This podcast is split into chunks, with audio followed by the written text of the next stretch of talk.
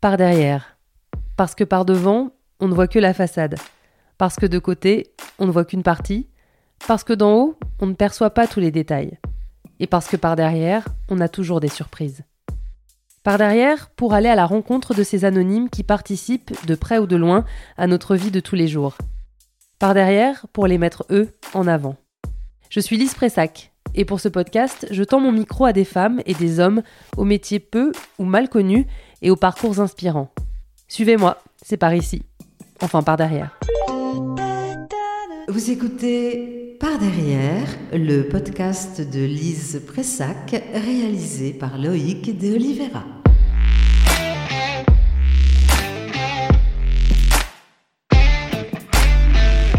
Elle vous accompagne depuis près de 40 ans dans chacun de vos voyages en train. Elle vous a souhaité la bienvenue en gare, vous a demandé d'étiqueter vos bagages, de prendre garde à la bordure du quai. Elle veille sur nous, elle nous guide. Elle, c'est la voix de Simone. Je l'ai rencontrée cet été, à Europe 1. C'est d'ailleurs troublant de rencontrer pour la première fois quelqu'un qui nous est déjà si familier. Elle a été notre invitée pendant deux heures pour la dernière émission de la saison estivale. Elle avait eu la délicate attention d'apporter du cidre du Perche pour fêter ça. Quand je lui ai proposé de participer au podcast, elle a tout de suite dit oui. On a laissé les mois filer avant de se retrouver. Elle m'a donné rendez-vous chez elle, un vendredi matin de novembre. Elle m'attendait, avec ses deux chats, Miss et Apollinaire. Je suis en chemin pour arriver chez Simone et croyez-le ou non, je suis en retard, je déteste ça. J'avais pris un quart d'heure de marge, mais ironie de l'histoire, il y a eu des, des gens sur les voies dans le métro. Voilà, on connaît ça aussi à la SNCF, mais là ce matin c'est à la RATP. Allô? Oui Bonjour, les... Bonjour Simone Alors, un des derniers étages. Il y a une tondeuse, j'entends rien Tu fais quoi dans la vie Simone? Alors dans la vie, euh, je suis une voix. Voilà, c'est, je ne suis qu'une voix. Mais euh, une voix qui vit sa vie toute seule en plus. Donc c'est pas moi qui, qui suis la voix, c'est la voix qui, qui est moi. Si vous voyez ce que je veux dire. ah, C'est-à-dire qu'en fait, tu lui as donné vie et qu'elle fait sa vie sans elle, enfin sans toi, je veux dire. Oui, oui, voilà, cette voix, je lui ai donné vie, je continue à lui donner vie euh, très souvent. Et effectivement, elle se balade dans tous les coins de la France et elle vit sa vie toute seule, comme une grande. Alors depuis combien de temps, donc on- la voix officielle de la SNCF, on le précise pour ceux qui ne t'auraient pas reconnu, euh, depuis combien de temps? Ça fait à peu près, euh, oui, 38 ans que, que je suis la voix officielle de la SNCF. J'ai commencé en 1981. Je naissais l'année suivante. Et pan pour le, pour le coup de vieux. Mais alors comment ça s'est passé? Comment est-ce qu'on devient euh, voix officielle de la SNCF J'imagine qu'on trouve pas une petite annonce euh, dans le journal, ça se passe comment? Alors ça a été un, un hasard euh, extraordinaire. J'étais animatrice à FIP depuis euh, 1972, c'est-à-dire euh, l'année où ta grand-mère naissait. Non, Voilà. quand même pas. Mais si, mais si. Oui, j'étais à l'ORTF, oui, à l'époque où tes grands-parents naissaient, oui. Non, mais Donc, j'aime beaucoup l'image. Euh, oui, oui, ça s'appelait encore le RTF. euh, et euh, c'est amusant d'ailleurs parce que maintenant, ça va redevenir un peu quelque chose qui va ressembler à l'ORTF. Complètement. Ah, c'est comme quoi la mode. hein. c'est des cycles. hein. Ce sont des cycles. Donc, j'étais animatrice à FIP, la plus belle radio qui soit, évidemment. Et la SNCF a eu besoin de renouveler ses voix. Et elle a fait euh, appel euh, au standard de la maison de l'ORTF. Et le standard, ils voulaient qu'on leur passe France Inter. Et le standard s'est trompé et a passé le standard de FIP. Voilà. Et donc, c'est par le plus grand des hasards qu'on s'est retrouvés à plusieurs pour aller faire cette audition pour éventuellement devenir euh, voix de la SNCF. Alors, pendant les quelques premières années, nous avons été deux animatrices de FIP parce qu'à l'époque, il n'y avait pas d'ordinateur encore, donc il fallait faire euh, euh, les enregistrements dans leur euh, globalité. Il n'y avait pas de fichier informatique ni rien. Et il y avait beaucoup de gares, il y avait deux services d'hiver et d'été. Donc on a été deux pendant un certain temps. Après, avec l'arrivée des ordinateurs, il a fallu euh, faire un choix d'une voix pour que tous les petits morceaux qui allaient être enregistrés soient raccords. Et j'ai eu cette chance d'être choisie. Euh, voilà, c'était très très chouette pour moi, pas forcément pour ma copine, mais c'était la vie. J'y pouvais rien, c'est pas moi qui ai choisi. Pendant 12 ans, elles ont été deux jusqu'à ce que Simone soit choisie pour être la seule voix officielle de la SNCF en 1993. Est-ce que tu sais ce qui a été le déterminant comme critère justement? Est-ce que tu sais ce qui a fait que ça a été toi et pas elle? Sincèrement, je n'en sais rien. Je sais que elle avait une voix magnifique, vraiment. Euh, moi, je sais que ma voix a euh, des qualités techniques qui font qu'elle passe bien dans un univers sonore difficile. Alors, c'est peut-être ça. Les TGV numéro 8625 et 8025 en provenance de Paris-Montparnasse et à destination de Brest vont entrer en gare, voie 1. Donc en fait, tu veux dire que euh, finalement c'est un heureux hasard, enfin une erreur qui a, qui a suscité en fait la carrière que, que tu as eue jusqu'ici. C'est dingue en fait. C'est incroyable cette, cette, chance, cette, erreur de, de, standard qui effectivement euh, m'a profité d'une manière euh, extraordinaire. C'est vraiment... J'ai quand même eu beaucoup de chance dans, dans, ma vie, beaucoup de chance, parce que j'étais arrivée à la maison de, de la radio euh, par un autre hasard, euh, après le bac, j'ai fait une école de secrétariat de direction pour faire plaisir à papa, parce qu'il aimait beaucoup ses secrétaires. Alors je me suis dit, tiens, moi aussi, je vais devenir secrétaire. Et, le, le, directeur de l'école m'a dit, euh, je vais vous envoyer, euh, mademoiselle Hérault, je vais vous envoyer euh, dans un endroit où vous allez devenir une secrétaire et ça va être assez sympa. Et il m'a envoyé faire un stage de secrétariat à la maison de l'ORTF. Et j'ai dû taper à la machine et prendre en sténo, parce qu'à l'époque, ou tes arrière-grands-parents. Mais arrête, je pense que tu es plus jeune que ma mère, donc il faut. je pense que tu es plus jeune que ma mère quand même. Non, mais j'ai aucun problème avec ça. Euh, donc, euh, j'ai fait trois jours de secrétariat en fait dans ma vie. Tout de suite, je me suis mise dans le bain. J'ai atterri dans un service qui s'appelait Interservice Jeunes, qui donnait des petites informations donc pour les jeunes, pour les étudiants, pour les petits jobs, pour le logement, etc. Voilà, et donc euh, c'était ce premier hasard. Ensuite, j'ai travaillé un peu au journal de France Culture. Euh, je n'étais pas journaliste, hein, je déchirais les dépêches. Et après, j'ai donc passé une audition pour euh, être animatrice à FIP, qui avait un an d'existence juste.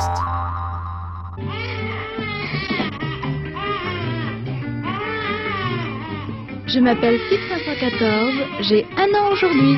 Oui, bien, FIP est le dernier bébé de l'ORTF. Il se porte à merveille. Comme tous les bébés d'un an, il commence à avoir des dents et à mordre même. Et il marche, il marche même très bien. Indiscutablement, c'est un succès, puisqu'on estime qu'actuellement, 17% des Parisiens sont des auditeurs réguliers de FIP, et on ne pouvait pas en demander davantage à un bébé qui n'a qu'un an. Aujourd'hui, 5 janvier 1972, FIP 514 a un an. Il est majeur en quelque sorte.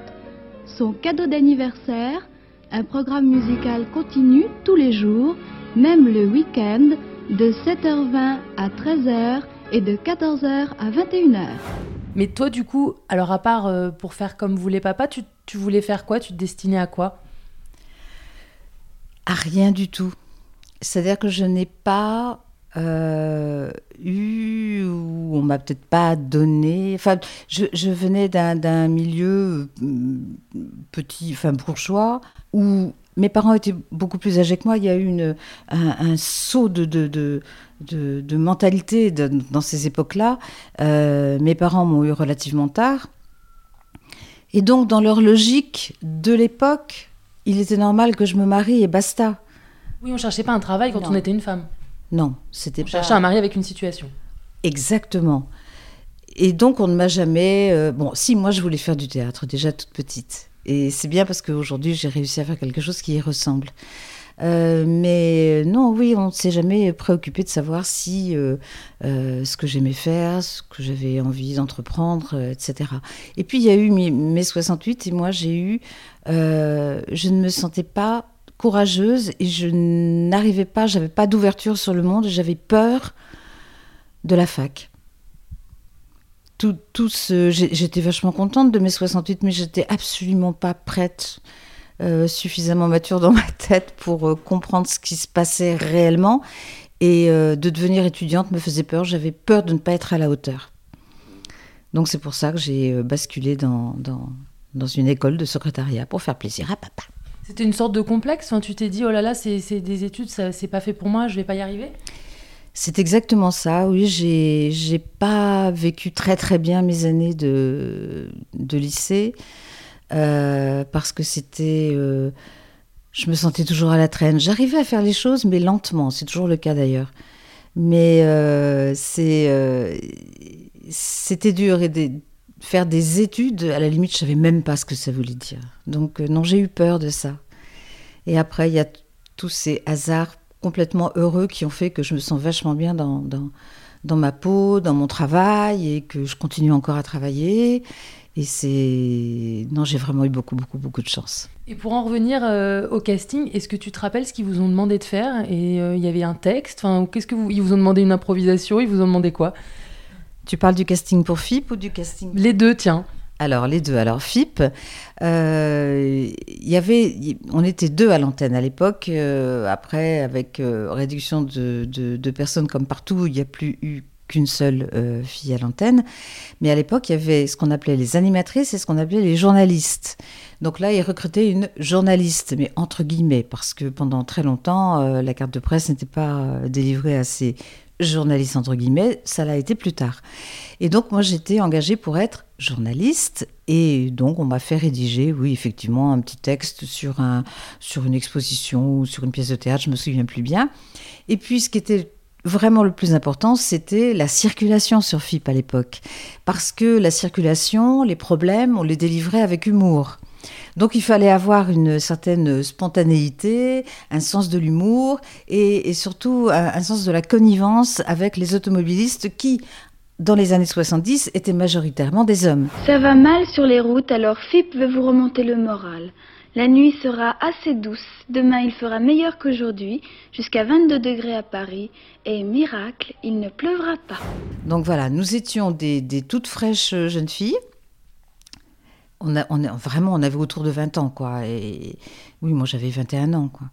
Et, et on, c'était, ça, plaisait. Alors c'était pas des Lolita non plus, c'était plutôt des, des, des, jeunes filles un peu aguerries euh, qui, qui allaient secouer un peu tous ces messieurs euh, en les énervant un peu avec euh, de l'humour et, et voilà. Et ben j'ai réussi mon, mon casting. On était nombreuses. Mon Dieu, est-ce que j'étais heureuse? J'ai hurlé de joie. J'étais encore chez mes parents. Et avec un. Oui, ça. Donc on m'a annoncé que ma candidature était euh, acceptée avec un petit, euh, un petit bleu, un petit télégramme que j'ai reçu chez papa et maman. C'était génial. Je crois que c'est le jour le plus heureux de ma vie. Tu l'as encore? Alors je l'ai encore. Il est, je l'ai un peu perdu de vue, mais je sais que je l'ai dans mes affaires, mais je l'ai. Oh mince, je pensais le voir. On va Moi, je fouiller. pourrais- non, ce serait trop loin. Et du coup, comment tu sais que vous étiez nombreux? C'est-à-dire que vous avez passé un casting à l'ancienne où vous étiez toutes dans un couloir à attendre? Alors, à peu près ça, on nous faisait passer euh, par. euh, euh, on nous avait prêté les locaux de la rédaction de FIP. Et puis, on était toutes en- dans un coin en train de, rédiger. Je crois qu'on était une trentaine. Alors, ça a dû se faire en deux fois et tout. Mais oui, vous êtes bien sur 514 mètres onde moyenne. Ne vous étonnez pas si vous ne recevez pas votre programme habituel. C'est aujourd'hui la générale de France Inter Paris 514 mètres. Ce que sera France Inter Paris 514 mètres? Eh bien, découvrez-le en nous écoutant.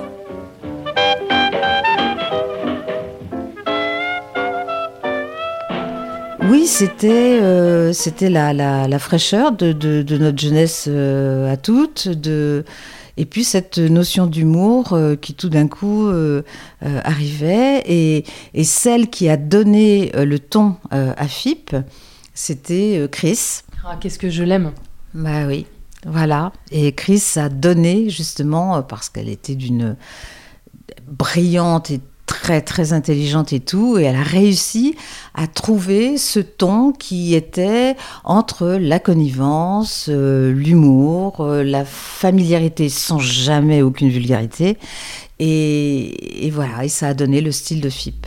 Chris est l'une des femmes de radio qui m'a donné envie de faire ce métier. C'est elle que vous avez entendue dans les deux extraits précédents de FIP, et c'est elle aussi que vous avez pu écouter pendant près de 30 ans sur France Inter. Ma Madeleine de Proust radiophonique, son émission Chris Crumble chaque dimanche midi, entre 2005 et 2009. Hasard du calendrier, cet épisode paraît le lendemain des 10 ans de sa disparition. Nous allons voyager dans le temps, accomplir les prophéties des auteurs de science-fiction, détourner les astéroïdes qui pourraient nous menacer, découvrir les faces cachées des planètes et vérifier que nous sommes bien au 21e siècle et que la poésie n'en est pas exclue. Nous aurons aussi la visite d'Elisabeth Lerminier qui cette année traquera l'esprit d'aventure dans le monde entier. Mais d'abord une seule question Olivier Boisard, quand est-ce que ça a crumblé grave? Alors donc tu nous as raconté le casting pour FIP. Alors le casting pour, euh, pour la SNCF, c'était quoi? Vous êtes arrivé, il y avait un texte à lire et on vous a donné des, une direction Pas du tout? On ne nous a pas donné de, direction particulière. On a simplement, on m'a mis euh, sous les yeux euh, le, le, texte, les annonces pour une gare qui s'appelait Chambéry-Challes-les-Eaux. J'adore cette gare, je trouve que la sonorité est très jolie et je me suis régalée à dire euh, Chambéry, les eaux ici Chambéry, les eaux et je trouvais ça très beau et euh, j'ai été euh, bah, choisie parce que apparemment ça s'est bien passé. C'est quand même pas très compliqué. Après, c'est une question de voix, c'est la la, sonorité, c'est effectivement ça passait bien et, je savais parler dans un micro. Voilà, puisque c'était déjà ma vie depuis très longtemps. Voie A, le train TER numéro 58 794 à destination de Chambéry-Challes-les-Eaux va partir. Assurez-vous de la fermeture des portes, s'il vous plaît. Attention au départ. Tu dis que c'est simple, mais il faut justement, comme tu dis, tu, euh, interviens dans un milieu particulier, les gens sont euh, occupés à autre chose, ils, ont, sont peut-être voilà, l'oreille ailleurs, encore plus aujourd'hui qu'à une autre époque. Il faut quand même, faut attraper, le, voyageur. Oui, il faut attraper le voyageur, mais euh, étant donné que le ton est toujours quand même à peu près le même, euh, je ne sais pas si j'attrape tant que ça les, voyageurs. Peut-être qu'ils euh, écoutent, euh, en tout cas beaucoup plus en province qu'à Paris, parce que dans les régions, les, les sonos sont généralement, enfin les gares sont d'importance moindre, et les sonos sont bonnes. Et là, je pense qu'on peut bien bien entendre. À Paris, c'est un petit peu plus, c'est un petit peu plus compliqué.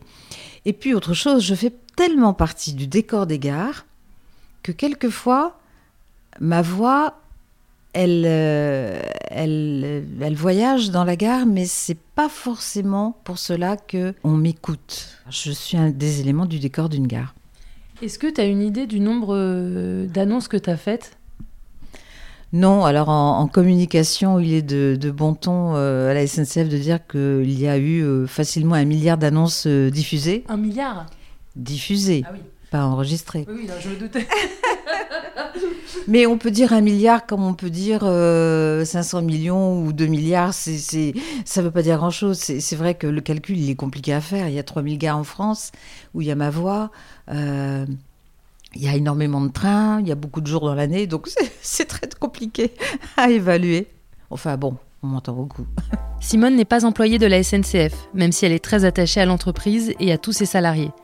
Elle est payée au cachet, en tant que comédienne, et reçoit aussi une somme forfaitaire qui couvre ses droits d'auteur, sa voix étant utilisée en permanence dans les films et téléfilms par exemple. Est-ce qu'aujourd'hui encore, euh, tu as beaucoup d'enregistrements À quoi ça ressemble en fait ton emploi du temps par rapport à la SNCF Est-ce que tu y vas une fois par mois, une fois tous les deux mois? Enfin, à quoi ça ressemble et pourquoi ils te sollicitent encore? Alors j'y vais maintenant à peu près une fois par mois parce qu'il y a toujours des, des petits bouts, des petits raccords à faire pour les gares mais aussi beaucoup pour les trains, c'est ce qu'on appelle les annonces embarquées, euh, que ce soit pour le RER, e euh, que ce soit pour les TER ou les TGV même. on me sollicite donc pour faire les enregistrements qui sont diffusés à l'intérieur des rames. Il y a aussi pas mal euh, d'annonces qui sont destinées aux balises. Alors les balises, c'est pour les personnes non-voyantes essentiellement. Euh, qui ont un petit boîtier et qui, dans une gare, passent à des points stratégiques. Et là, je leur dis vers voie 1, euh, vers euh, hall d'accueil, vers la sortie, machin et tout. Voilà. Donc ça, alors là, là, je, je fais vraiment, je, autant dans les annonces normales, il faut pas que je que, souris trop parce que c'est pas forcément de, bon ton. Enfin, ma voix, il paraît qu'elle est souriante naturellement, hein, c'est pas moi qui le dis. Mais en revanche, pour les balises, là, je, fais un grand sourire comme je fais en, ce moment et ça passe dans la voix parce que je ils ont déjà bien du courage de se déplacer tout seuls. Mesdames, Messieurs, bienvenue à bord du TER Grand Est à destination de Strasbourgville. Il desservira Kalausen, Ermingen, Dimmeringen, Tiefenbachstraat, Wingen-sur-Moder, Ingwiller, Obermodern, Momenheim et partira à 15h07. Et Est-ce qu'il y a des régions où est-ce qu'il y a eu des mots sur lesquels tu as plus buté qu'ailleurs? Est-ce qu'il y a des régions dont les gares sont plus difficiles à prononcer qu'ailleurs? Et surtout, est-ce que tu as des, des, conseillers qui te disent comment prononcer un nom. Parce que alors nous, par exemple, à la radio, quand on sait pas, on appelle généralement l'office de tourisme et on sait tout de suite comment on le prononce parce qu'on arrive comme des Parisiens euh, ne sachant pas. Et, comment est-ce que tu fais Ou est-ce qu'on te donne des indications? Et est-ce qu'il y a... Alors je pense à l'Alsace, moi je me dis qu'il y a des, des noms forcément compliqués, non? Alors l'Alsace, euh, une fois qu'on a compris euh, certains mécanismes, euh, c'est plus facile. Mais c'est pas toujours vrai d'une région de l'Alsace à l'autre. Euh, donc euh, oui, effectivement, on demande alors aux natifs d'Alsace parce que à la SNCF ça bouge beaucoup. Alors on peut se retrouver avec que- quelqu'un du Sud-Ouest euh, à Strasbourg. Donc euh, à ce moment-là, ça devient très compliqué. Mais sinon, oui, on appelle euh, ou les offices de tourisme ou les mairies, et puis des, personnes du service communication quand ils sont vraiment, quand ils connaissent vraiment bien la région. Il y a toujours des erreurs qui, euh, qui passent euh, à travers les mailles du filet. Et, là où je suis, moi, en, en colère, c'est que je n'arrive pas forcément à faire remonter les erreurs. C'est-à-dire que de temps en temps, on me dit Oh, bah alors dis donc, euh, Simone, alors tu prononces tel mot, là, tu sais, c'est pas ça. Alors les gens rigolent à chaque fois. Et ça me rend malheureuse. Et je n'arrive pas à faire remonter ces informations pour réenregistrer et les faire redescendre. C'est très compliqué. Ça fait plusieurs fois que je le demande. Mais bon, euh, je veux dire, euh, il y a tellement. C'est une masse de travail tellement énorme. Il- Voilà, c'est compliqué pour eux de s'appliquer à, ce genre de détails qui, pour moi, n'en est pas un. Mais, c'est un peu compliqué, d'autant plus que ce n'est pas forcément. Ce ne sont pas les services de la SNCF qui remettent euh, forcément les annonces à l'intérieur des rames, des trains. Ce sont les constructeurs. Ça peut être Alstom ou je sais pas quoi, etc. Et donc là, c'est encore plus compliqué parce que eux, ce sont des techniciens, ils font très bien leur travail, mais ils n'ont pas forcément l'oreille déjà pour les, pour les intonations. J'ai des problèmes d'intonation quelquefois. Les, les gares qui devraient être euh, fermées, c'est-à-dire euh, Montargis par exemple, eh ben, ça reste en l'air. Euh, et, et ça devrait pas. Mais eux, ils, ils, c'est pas, pas leur travail. Donc ils, ils, ils n'ont pas cette euh, notion artistique parce que je trouve que c'est aussi un métier artistique. Simone, pourquoi tu fais ce métier? Je fais ce métier parce qu'il est venu par hasard dans ma vie, ce métier, ce métier de, de voix, d'animatrice à la radio et tout. Et, et je continue à le faire parce que je l'aime profondément, profondément. Le bruit agaçant que vous entendez derrière, c'est le bruit d'une ramasseuse de feuilles mortes et non pas d'une tondeuse comme je le pensais. Mois de novembre oblige. Celle-là même qui m'empêchait d'entendre Simone à l'interphone en arrivant. La preuve s'il en est que le son monte et que même depuis le douzième étage, eh bien le son s'entend distinctement. Qu'est-ce qui fait que c'est quelque chose que t'aimes faire? Alors j'aime faire ce métier parce que je parle aux gens, parce que j'ai envie de communiquer, parce que j'ai envie de, euh, bah, de leur apporter un- quelque chose d'apaisant, de, souriant, de euh, plutôt joyeux, plutôt euh, tous les mots que je dis, je les dis avec sens.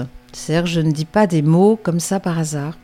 La preuve, quand je dis euh, éloignez-vous du bord du quai, Voie 7, éloignez-vous du bord du quai. L'intercité 13 031 à destination de Caen entre en gare.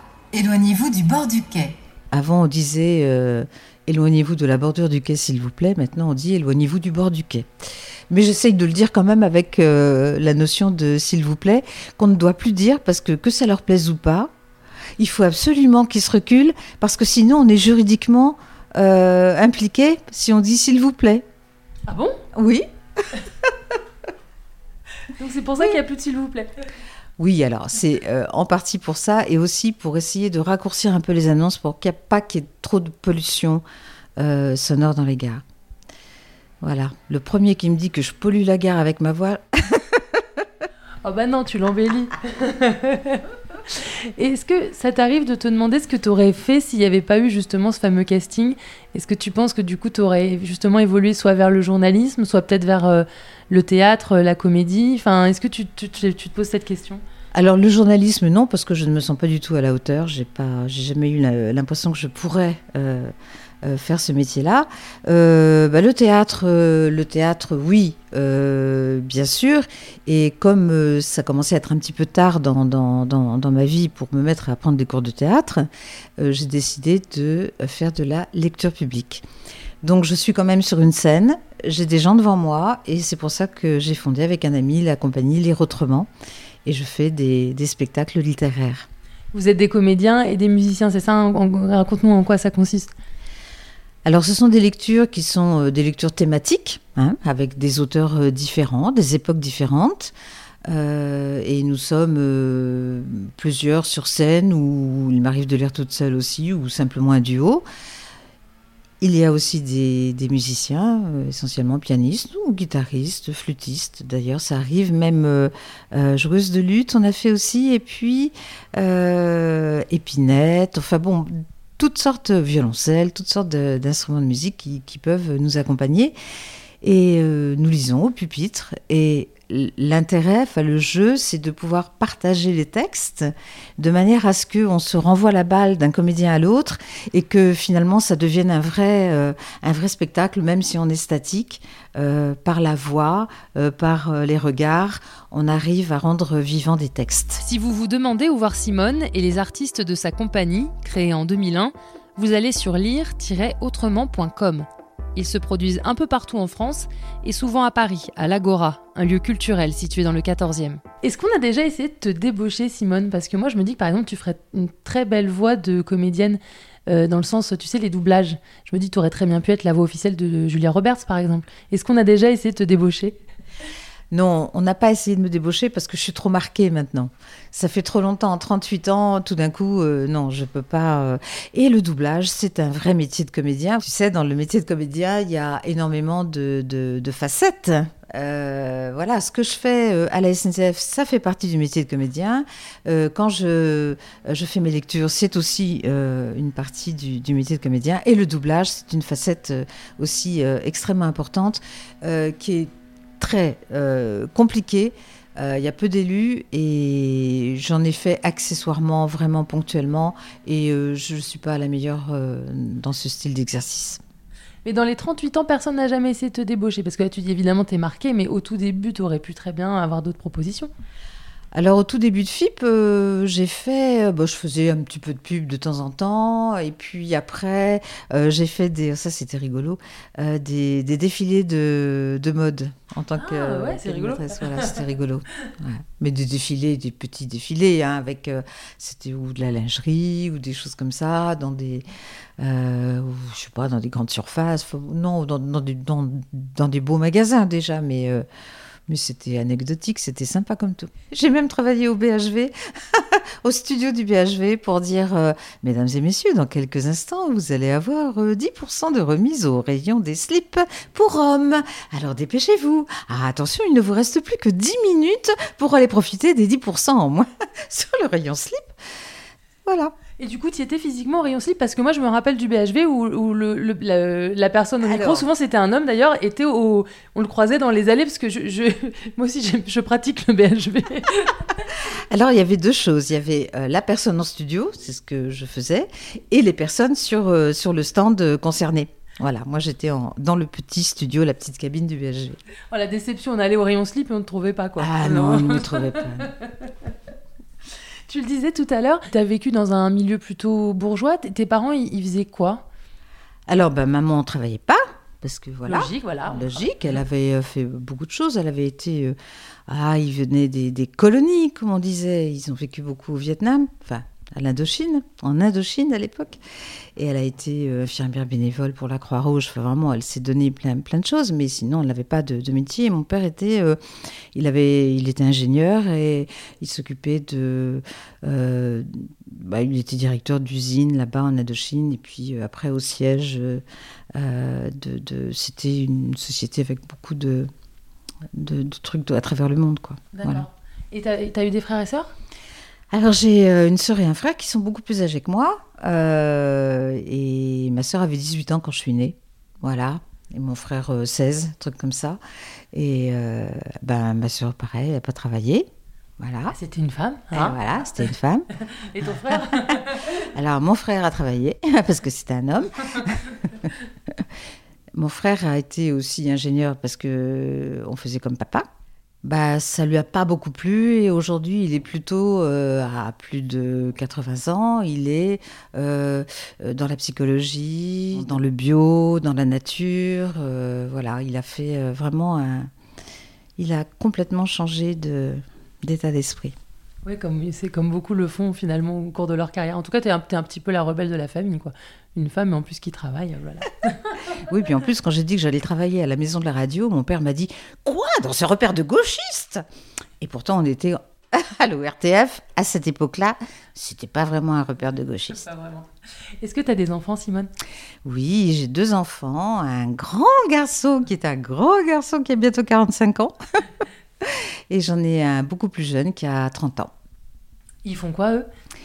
Alors, le grand garçon de 45 ans, il euh, travaille euh, depuis très longtemps, depuis sa sortie de, de- de son école de, de cinéma, euh, dans une boîte de films d'animation qui est très, très importante. Alors, elle, elle change sans arrêt de nom, alors je sais plus, c'est Entertainment quelque chose. Bah, Il y a forcément entertainnement de quelque part. hein. Voilà, hein, forcément. Avant, ça s'appelait méthode film et tout. Il a un poste très très important et, et il est aujourd'hui il est à Londres. Euh, euh, sinon, il va en Inde euh, pour voilà pour les, dessins, pour tout ça. Il, va à New York. Il va, enfin, il, fait vraiment. C'est formidable ce qu'il fait. Et mon jeune fils, lui, a fait des études de comédien avec Jean-Laurent Cochet. Et le métier de comédien étant tellement difficile et tout, il a rencontré sa merveilleuse douce amie qui est un amour. Toujours pour par l'intermédiaire des cours euh, Cochet, et ils ont fondé une école euh, de, de théâtre pour enfants, adolescents et jeunes adultes. euh, déjà, et en plus, il est régisseur d'un petit aide, il il est responsable maintenant de, des régisseurs du studio Héberto. D'accord. Voilà. Ils ont un peu, enfin, pas suivi ta voix, mais en tout cas, on est plus du côté quand même, euh, voilà, artistique. Il n'y a pas d'ingénieur autour de moi là. A pas du tout. Qu'est-ce que ça implique d'être euh, la voix de la SNCF Ça veut dire que tu peux pas aller faire d'autres choses, j'imagine? Tu as, un- contrat d'exclusivité? Comment ça se passe? J'ai euh, un contrat qui est quand même très souple parce que, évidemment, je n'ai pas le droit de faire des voix pour euh, une société concurrente de la SNCF. C'est-à-dire tout ce qui est transport. Je ne vais pas aller travailler pour Air France. Je sais même pas pour une marque de voiture, je sais pas, je- ça ne s'est jamais produit, mais de toute façon, euh, je les appelle et puis je leur demande et éventuellement ils me donnent l'autorisation. Mais je veux dire, c'est très, c'est très ouvert. Oui, non, je peux faire beaucoup de choses. Tu veux faire quoi plus tard, Simone? Quand je serai grande? Alors que je serai grande, moi je veux être sur scène. Et puis je veux dire des beaux textes. Voilà, puis c'est bien parce que c'est ce que je fais. C'est bien de réaliser ses rêves. Exactement. Franchement, franchement, c'est bien. C'est pas donné à tout le monde, non, mais ouais, c'est chouette. J'ai j'ai eu donc beaucoup de chance. Beaucoup de chance dans ma vie professionnelle. C'est vraiment euh, super. Voilà, je suis très contente. Euh, c'est une question un peu bizarre que je vais te poser, ou peut-être que tu y as déjà pensé. Ta voix, elle va devenir quoi après toi? Alors ma voix, après moi, elle peut continuer à vivre par l'intermédiaire de cette voix de synthèse. Euh, bon, maintenant, peut-être qu'ils en auront un peu ras-le-bol. Je veux dire, au bout de, je sais pas, 40 ans, 50 ans, ils vont peut-être se dire, tiens, on va changer. Ou alors, on n'utilise plus de voix. Ou alors, il y a, les engins, euh, nos, téléphones portables qui vont nous renseigner, qui commencent déjà à nous renseigner sur notre quai, euh, sur... voilà. Alors, ou, bon, ou peut-être qu'ils changeront de voix, je n'en sais strictement rien. Mais maintenant, si je disparais là aujourd'hui, ils peuvent continuer à me faire travailler pendant très longtemps. Est-ce qu'il y a quelque chose de prévu pour, euh, tes 40 ans à la SNCF Ils t'organisent une fête ou euh, il y a quelque chose? On est invité? Alors écoute, euh... eh ben je sais pas du tout. Non, je pense, enfin je sais pas, je, je sais pas. Je crois qu'ils sont franchement d'autres chats à fouetter. Non, mais ça arrive que tu fasses des, des, des voix justement un peu festives. J'avais entendu une Oui. voix pour le Nouvel An, etc. Et quand il y a des, des, enfin, des réunions à la SNCF, j'imagine qu'ils te sollicitent. Et j'imagine que tout le monde te sollicite pour euh, des annonces. euh, Oui, oui. Alors je, je fais beaucoup, beaucoup d'annonces pour des, alors des, des, des gens en dehors de la SNCF pour des pièces de théâtre. Euh, beaucoup. Beaucoup, beaucoup. Pour des anniversaires, euh, pour euh, euh, des mariages, voilà. Pour toutes sortes d'événements, oui, les gens aiment bien que, que je leur fasse des. Alors, je leur fais très, très volontiers, évidemment, sans me faire payer. Pas, c'est, des trucs, petits, petits, petits machins personnels, c'est, sympa à faire, j'adore ça. Et sinon, au sein de la SNCF, oui, je participe à beaucoup d'événements. On me sollicite souvent pour être membre d'un jury, par exemple, qui, bon, c'est euh, quelquefois c'est, des grosses responsabilités. J'aime pas trop ça parce que je suis pas. euh, Mon statut fait que les gens s'imaginent que je peux tout faire, quoi. Mais c'est c'est drôlement gentil, mais c'est pas forcément vrai. Est-ce que tu nous ferais une annonce pour euh, le podcast? Ah oui, alors? Qu'est-ce que tu veux? Dis-moi. Ah, Qu'est-ce que tu peux dire? Euh, Vous écoutez par derrière un podcast de Lise Pressac. Bah, c'est comme ça, c'est le nom du podcast. savais pas. je trouve ça génial. Ah, je croyais que je te l'avais dit. Oh, je m'écoute, ou alors tu m'as peut-être dit, mais j'ai pas retenu. oh, j'adore. Vous écoutez par derrière un podcast de Lise Pressac réalisé par Loïc De Oliveira. C'était mon réalisateur cet été que tu as croisé à Europe 1 aussi. De Oliveira. ouais. Ah, d'accord. Vous écoutez Par derrière, le podcast de Lise Pressac, réalisé par Loïc De Oliveira. Merci Simone. Ah, pas de quoi.